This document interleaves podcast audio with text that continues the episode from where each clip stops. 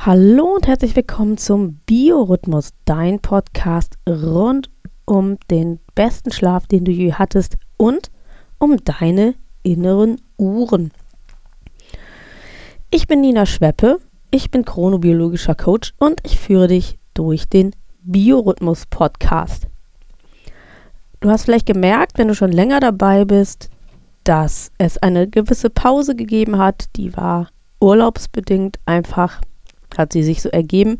Und du hörst es vielleicht noch an meiner Stimme, die etwas angeschlagen ist. Es war Karneval. Ich habe mich köstlich amüsiert, habe mich super ausgetobt, aber gestern war Aschermittwoch. Also heute ist der zweite Tag nach Karneval sozusagen. Und mit dem Aschermittwoch, da beginnt etwas, was wir im chronobiologischen Sinne als Zeitgeber bezeichnen können. Du weißt ja, dass für dein besseres Leben mit deinem eigenen Biorhythmus Zeitgeber ein ganz wichtiges Element sind.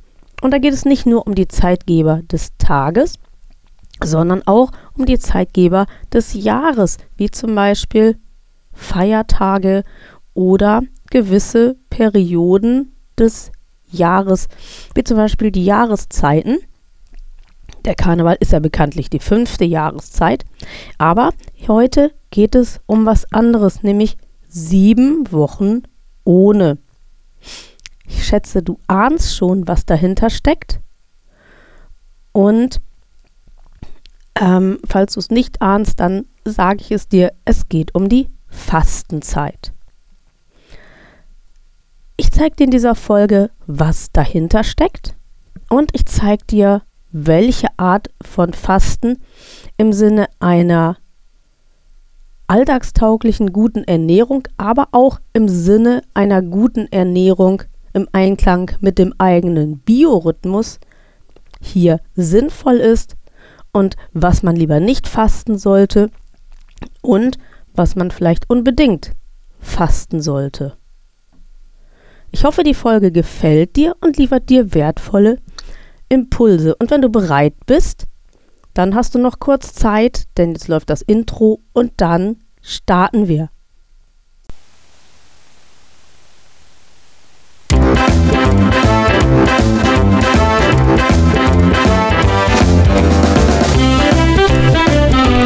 Biorhythmus. Dein Podcast rund um deinen guten und erholsamen Schlaf und um deine inneren Uhren. Suchst du den Schlüssel zu mehr Energie und Lebensfreude? Dann bist du hier genau richtig. Hier erfährst du alles für ein besseres Leben mit deinem eigenen Biorhythmus.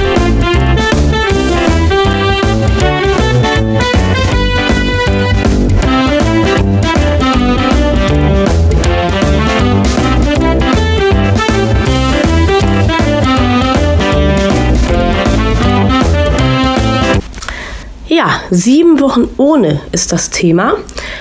Und was dahinter steckt und was es bringt, das möchte ich heute mit dir besprechen. Sieben Wochen ohne, das steht für die Fastenzeit, die ja am Aschermittwoch begonnen hat und die noch bis Ostern geht. Diese Fastenzeit ist eigentlich kirchlichen Ursprungs und sie soll die Zeit symbolisieren, die 40 Tage, in denen Jesus in der Wüste gewesen ist und da eben auch gefastet hat. Das Fasten wurde in der Kirche auch tatsächlich so praktiziert, mm, beziehungsweise es gibt Stimmen, die behaupten, dass das eigentlich irgendwann mal eingeführt worden ist in Zeiten, als Lebensmittel knapp waren. Man kann sich das vorstellen, so Februar, März, da ist der Winter gewesen, es wird langsam Frühling, aber bis neue Lebensmittel da sind, das dauert. Man konnte ja damals nicht so im Supermarkt einkaufen. Und es gibt Stimmen, die denken, dass die Kirche oder irgendwelche anderen Leute auch das dann eingeführt haben, dass die Menschen das als kirchlichen Verzicht geübt haben, dass es aber in Wirklichkeit darum ging, wertvolle Lebensmittel zu sparen. Für viele Menschen ist die Fastenzeit ein Start ein Start, um neue Dinge auszuprobieren, um einen neuen Ernährungsplan einzuführen, äh, für manche auch, um einfach nur eine Erfahrung zu machen. Und dann, das ist eigentlich der Grund, warum ich mich heute für dieses Thema entschieden habe, um mal zu gucken, was bedeutet das denn hier für uns im Hinblick auf eine alltagstaugliche, gute Ernährung mit Genuss und was bedeutet es auch, das kann ich ja, da mache ich ja aus meinem Herzen auch keine Mördergrube, das kann ich auch nicht verschweigen. Mein Steckenpferd ist natürlich das intuitive Essen. Und was bedeutet sieben Wochen ohne im Hinblick auf das intuitive Essen?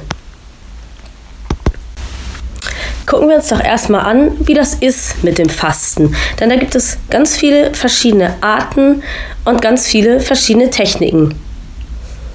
Was uns hier im Bauchgefühl immer wieder begegnet, also in der Mailingliste und auch in der WhatsApp-Gruppe, das ist das intermittierende, Achtung, Fasten. Was bedeutet das? Das heißt, ich faste 16 Stunden zumindest dann, wenn ich 16,8 mache. Oder ich mache intermittierendes Fasten 5 zu 2, dann faste ich zwei Tage und fünf Tage nicht. Im Prinzip heißt das, ich verzichte je nach Fenster in der essfreien Zeit auf das Essen. Und dann gibt es ja auch die sogenannten Fastenkuren, die ehrlicherweise aber niemals äh, sieben Wochen dauern, weil das wäre dann doch ein bisschen viel. Das machen ja viele Leute zu Hause oder auch in Kliniken, wo man eine Woche oder 14 Tage einfach fastet, also Essen fastet, aufs Essen verzichtet. Da trinkt man dann aber Brühe oder frisch gepresste Fruchtsäfte, weil es eben doch ganz ohne Nahrungszufuhr dann auch nicht funktioniert. Man braucht ja doch ein gewisses Maß an Kohlehydraten, damit man wenigstens Energie hat, um den Stoffwechsel aufrechtzuerhalten. Und ähm, das ist schon das, was ein Stück weit problematisch ist, dass man eben jeglichen Pfad von einer ausgewogenen Ernährung verlässt, wenn man so eine vollständige Fastenkur macht. Und deshalb soll das eben auch unter professioneller Aufsicht gemacht werden. Warum machen die Menschen das? Also das intermittierende Fasten, das ist ja eher eine Form der Diät. Da geht es um Reduzierung des Körpergewichts. Und die Leute aber, die jetzt so ein, eine Fastenwoche machen oder eine Fastenkur, da meint man, dass der Körper dadurch, dass man ihn völlig entleert und dadurch, dass man dann eben auch so praktisch kaum Nahrung zuführt, dass der Körper sich dadurch reinigt, weil er eben an die Reserven geht und weil, glaubt man, Entschlackungsprozesse stattfinden, die dann dazu führen, dass der Stoffwechsel sich wieder regeneriert. Das ist zweifelhaft. Es gibt viele Richtungen der Wissenschaft und vor allem der Naturmedizin, die daran glauben. Die Schulmedizin glaubt es eher nicht. Die sagen, es bilden sich keine Schlackenstoffe im Körper, die der Organismus dann ausschwemmen müsste, denn sonst müssten alle Menschen, die nicht fasten, äh, oder beziehungsweise als die Menschheit damals nicht bewusst gefastet hat, müsste die Menschheit ausgestorben sein. Man kann darüber denken, wie man will. Ich kann aus meinem eigenen Empfinden sagen, ich glaube, so eine vollständige Fastenkur wäre für mich nichts. Intermittierendes Fasten, was ja was ganz anderes ist, da ähm, wäre ich denn eher offen, aber ein vollständiger Verzicht auf Nahrung käme für mich tatsächlich nicht in Frage. Kommen wir jetzt aber zu sieben Wochen ohne.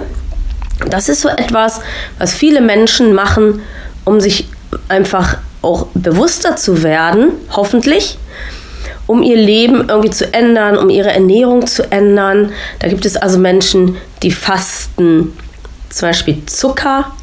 Es gibt Menschen, die fasten Fleisch. Und es gibt eben auch so andere spannende Geschichten, wo Menschen und gerade junge Menschen, da erlebe ich das ganz häufig, Social Media fasten, dass sie ihre Accounts bei Facebook und Instagram abmelden und das finde ich ehrlich gesagt eine ganz, ganz tolle Sache, weil ich glaube, ich selber bin nicht bei Facebook und Instagram, spare mir dadurch viel, viel Stress. Aber ich glaube, für die jungen Leute ist das ganz gut, um sich mal anderer Dinge auch wieder bewusst zu werden und sich mal zu fragen, mit was kann man sich denn eigentlich noch so beschäftigen. Die evangelische Kirche, die hat ein ganz, ganz spannendes sieben Wochen ohne Motto rausgegeben und da war ich ehrlich gesagt ein bisschen entsetzt. Andererseits fasziniert es mich doch, dass die Kirche sich damit beschäftigt. Da geht es nämlich um sieben Wochen ohne Lügen. Meine Arbeitskollegin ist Diako, evangelische Diakonin und sie sagt, sie sieht dieses Motto hochgradig kritisch. Ich sehe es eher mutig und ich bin ein bisschen betroffen auch darüber, dass es tatsächlich so ist, dass es dass man sich mal klar machen muss, dass es sinnvoll sein könnte, Lügen zu fasten. Wir befassen uns hier ja aber mit einer alltagstauglichen, guten Ernährung mit Genuss. Und ich habe mir die Frage gestellt, was bedeutet denn sieben Wochen ohne im Hinblick auf eine alltagstaugliche, gute Ernährung mit Genuss? Und da, ehrlich gesagt, komme ich in gewisse Zweifel. Was könnten so die Motive sein? Was könnte man fasten? Sieben Wochen ohne Zucker. Sieben Wochen ohne Zucker. Da frage ich zum Beispiel, was ist denn da gemeint? Sieben Wochen ohne Industriezucker. Damit könnte ich gut leben. Das finde ich sehr sinnvoll, weil es tatsächlich so ist, dass wir ja einmal durch Süßigkeiten und so weiter viel Industriezucker aufnehmen, auch durch Zucker in Tee und Kaffee. Und vor allem auch durch die versteckten Zucker, die wir durch industriell gefertigte Sachen aufnehmen, wie Fertiggerichte, was man gar nicht glaubt. Ketchup zum Beispiel, da ist unglaublich viel Industriezucker drin, obwohl das ein herzhaftes Lebensmittel ist. Und sieben Ta Wochen Industriezuckerfasten macht richtig, richtig Sinn. Also, und vor allen Dingen, man wird sich vielleicht auch mal bewusst und man aktiviert tatsächlich, ähm, ich habe das noch nie gemacht, aber dadurch, dass ich intuitiv esse, habe ich den Industriezucker runtergesenkt. Und manchmal überfällt mich dieser Süßhunger, dieser Industriezuckerhunger und dann mache ich das auch, dann gebe ich mich dem hin, spüre aber, dass es eigentlich viel zu süß ist und lasse es dann irgendwann wieder sein. Und die Sensibilisierung auf das, die kann durch sieben Wochen ohne Industriezucker tatsächlich gut erreicht werden. Und es kann tatsächlich ein Impuls sein zu sagen, im Hinblick auf eine langfristige und nachhaltige Ernährungsumstellung reduziere ich zumindest den Industriezucker, soweit mir das möglich ist. Leider höre ich auch immer wieder von Leuten, ich faste sieben Wochen lang Kohlehydrate. Natürlich, der Industriezucker ist auch ein Kohlenhydrat. Und dieses Kohlenhydrat äh, ist schnell verfügbar, kurzkettig, lässt den Blutzuckerspiegel hochschnellen und ist deswegen nicht unproblematisch, denn diese Blutzuckerspitzen führen zu Heißhunger und diese Heißhungerattacken können dazu führen, dass man zu viel isst und das wiederum kann zu Übergewicht führen. Was bedeutet, wenn ich Industriezucker faste oder beziehungsweise Industriezucker reduziere, dann kann das ein wertvoller Beitrag zu einer Diät sein. Kohlehydratfasten, das kann bedeuten, dass man auch auf langkettige, wertvolle Kohlenhydrate verzichtet, die uns lange satt machen und die einfach wichtig sind, damit wir eine gewisse Energie haben. Ich weiß gut, dass es im Zuge der Diäten immer wieder Low-Carb-Bewegungen gibt, die sagen, wenn wir wenig Kohlenhydrate essen, so wenig wie möglich und ganz, ganz viel Eiweiß, dann werden wir abnehmen. Das stimmt. Es ist aber die Frage, wie wir uns dabei fühlen. Und Kohlenhydratfasten, das kann zu Schlappheit führen, das kann zu Kopfschmerzen führen und auch das, auch der Verzicht auf langkettige Kohlenhydrate kann Heißhungerattacken machen. Und dann sind wir an dem Punkt, den ich eben schon benannt habe, nämlich Gewichtszunahme.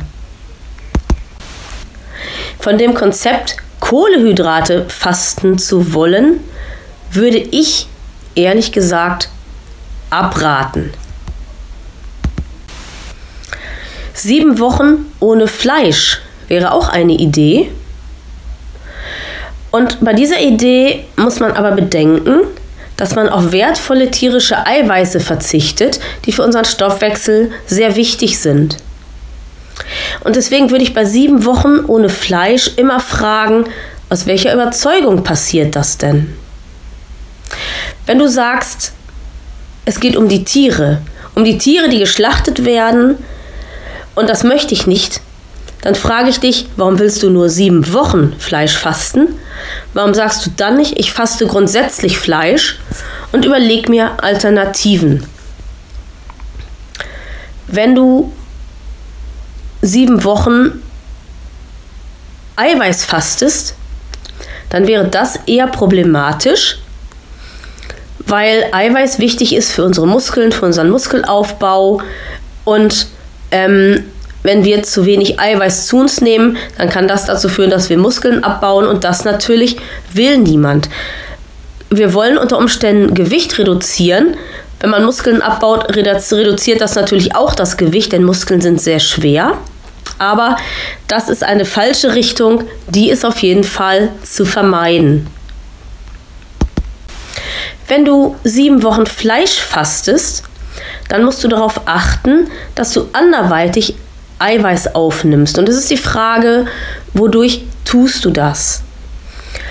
Wenn du sieben Wochen tierische Produkte fastest, dann musst du darauf achten, dass du viel Tofu und viel Hülsenfrüchte isst, denn das sind die einzigen Eiweißquellen, wie du pflanzlich Eiweiß dir zuführen kannst.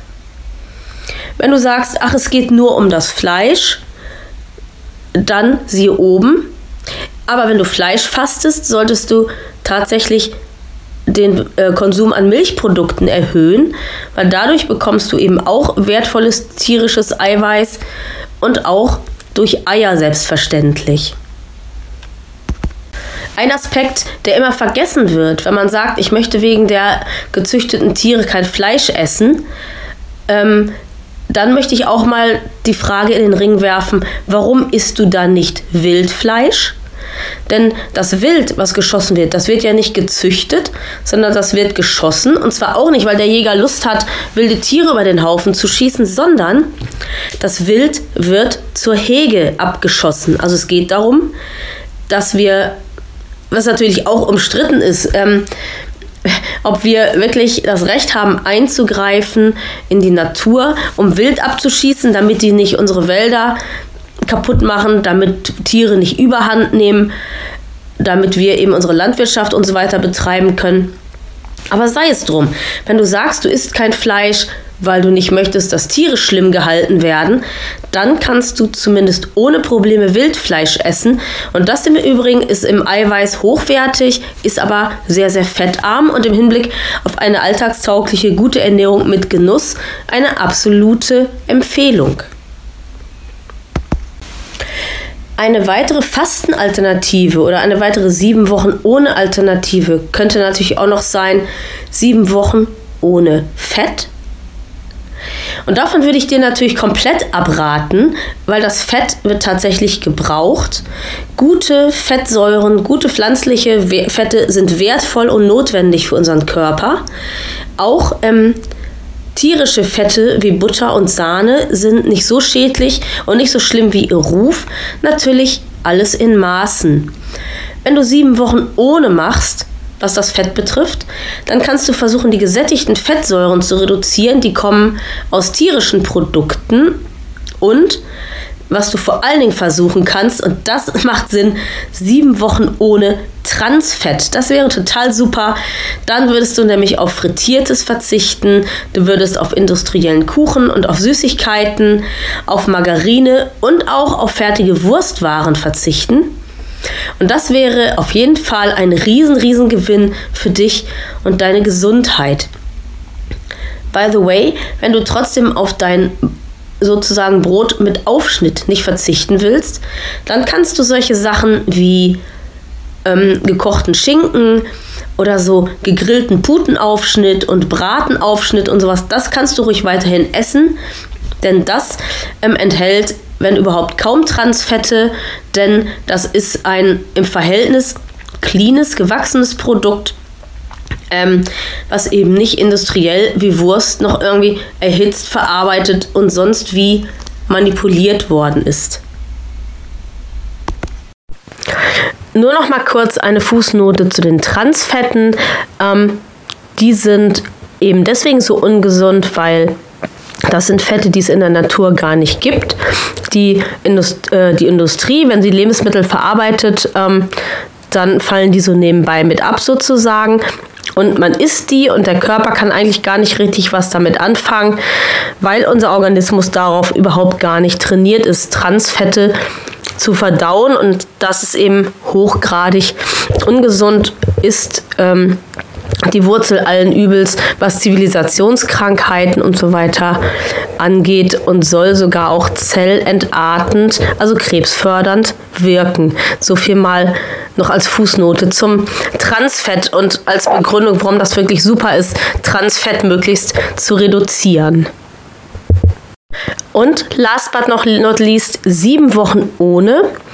Da ist natürlich der Klassiker Genussmittelfasten. Wir hatten das vorhin schon vom Zucker. Da kann man natürlich auch sagen, Süßigkeiten fasten, Fastfood fasten. Das ist aber gar nicht so unbedingt das, was ich, obwohl das auch Genussmittel sind, an dieser Stelle gar nicht meine, sondern sieben Wochen ohne Alkohol, sieben Wochen ohne Nikotin oder sieben Wochen ohne Koffein. Das ist ganz bestimmt eine super Sache. Das kann man auf jeden Fall machen.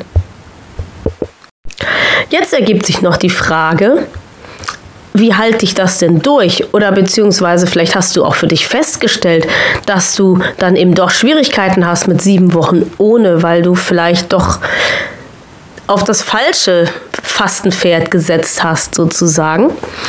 Und da ist immer so der Punkt, dass ich denke, wenn man sich das vornimmt, sieben Wochen, das ist ganz schön lang. Und deswegen muss die Motivation dazu auch stimmen. Das heißt, frag dich, warum eigentlich faste ich? Faste ich, weil ich jetzt für mich irgendwas erreichen, irgendwas ausprobieren will? Oder faste ich, weil die Kirche das will? Oder faste ich, weil irgendjemand anders das auch macht? Also die Grundmotivation zum Fasten muss stimmen, sonst wird es schwierig werden, das durchzuhalten. Und jetzt abschließend habe ich noch was anderes, einen anderen Aspekt, nämlich hier im Bauchgefühl-Podcast, da geht es ja um dich und um deinen Wohlfühlkörper. Und ich habe das vorhin schon gesagt, dass an das Fasten oft so viele Erwartungen geknüpft sind und hinterher ist man enttäuscht, weil es doch gar nicht so viel gebracht hat und weil es vielleicht auch gar nicht so nachhaltig ist. Und da möchte ich ähm, im Hinblick auf den Wohlfühlkörper auch noch mal kurz drauf eingehen, denn sieben Wochen ohne ist super, wenn man das richtige sieben Wochen ohne macht. Aber was ist denn danach? Wenn sieben Wochen ohne für dich ein Experiment ist, um zu sagen, boah, das ist jetzt cool, das kann ich auch weitermachen, dann wäre das super, dann wäre das nachhaltig, dann würde sich auch im Hinblick auf deinen Wohlfühlkörper und dein Körpergewicht etwas tun. Aber wenn du natürlich nach den sieben Wochen ohne sagst, klasse, jetzt habe ich sieben Wochen ohne geschafft und mach so weiter wie bisher, dann wird sich etwas ändern, nämlich vermutlich, wenn sich überhaupt äh, was getan hat in den sieben Wochen, dann wird sich das zurückbilden. Womöglich wird sich sogar ein Jojo-Effekt einstellen, weil du zu massiv gefastet hast. Und das, ehrlich gesagt, möchte ja sicherlich hier niemand. Im Hinblick auf die Technik des intuitiven Essens ähm, muss man sagen, ist Fasten eigentlich unnötig, weil du darfst eben darauf vertrauen, dass dein Körper irgendwann, wenn du es gut kannst, dir zeigen wird, was er braucht, was er nicht braucht und dann musst du auch nicht mehr fasten. Ähm, Und ansonsten sind so Fastengeschichten eben wie andere Diäten auch. Wenn du eine Diät machst, die sehr, sehr einseitig ist, dann wirst du erstens Schwierigkeiten haben, sie durchzuhalten, weil es dich langweilt. Und das Zweite ist, dass du irgendwann Heißhungerattacken sowas entwickeln wirst, weil du Mangelerscheinungen erzeugst im Körper.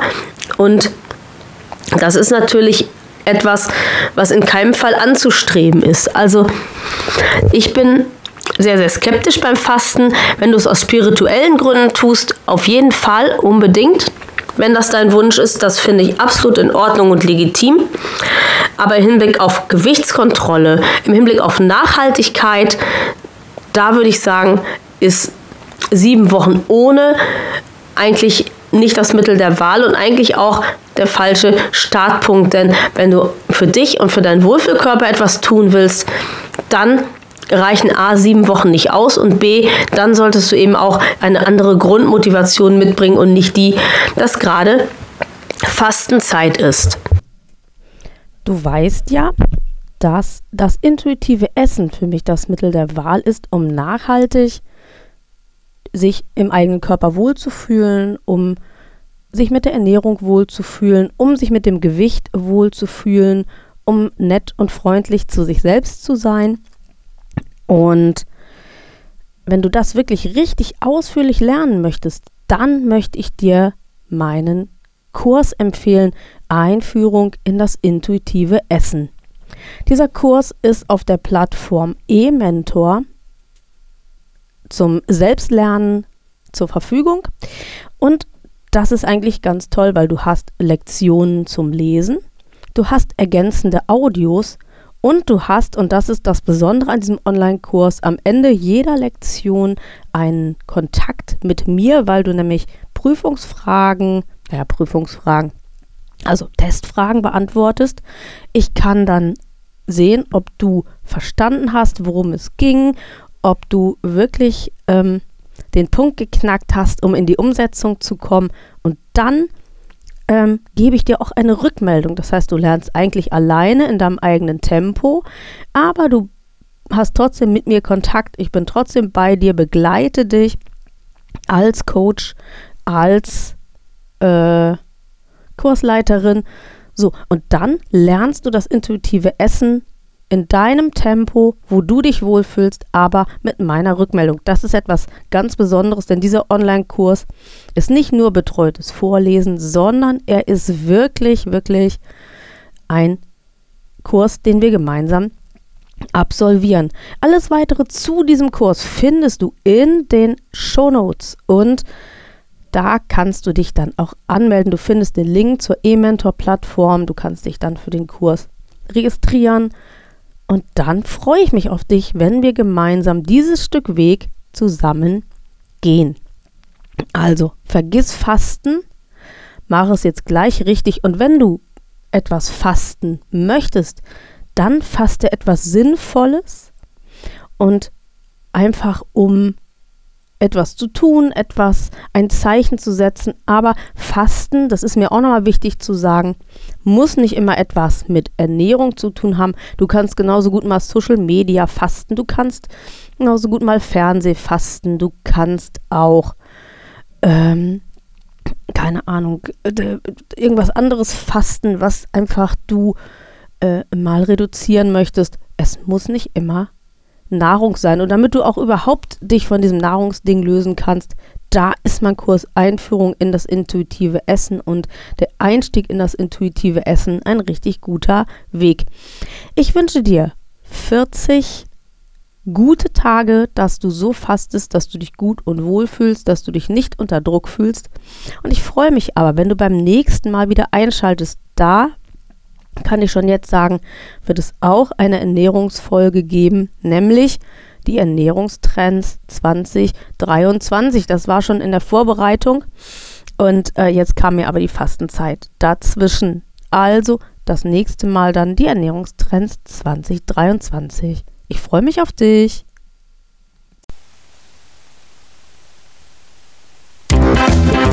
Das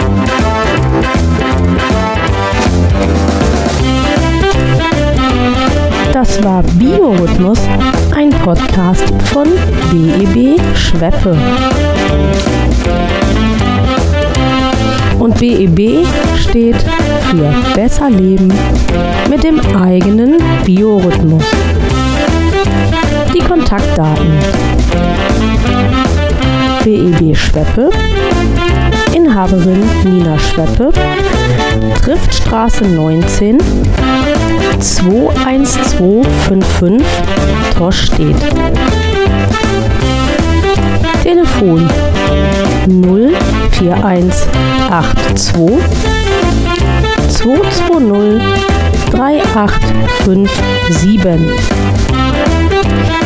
Die E-Mail-Adresse Kontakt wie der deutsche Kontakt geschrieben kontakt at beb-schweppe.de und die Homepage www.bebschweppe.de BB Schweppe ist auch zu finden auf Facebook und auf LinkedIn. Das Podcast-Cover wurde gestaltet von Frank Walensky Schweppe, Hegestraße 17, 20249 Hamburg. Und die Musik für den Podcast, die stammt von Wolfgang Valentin.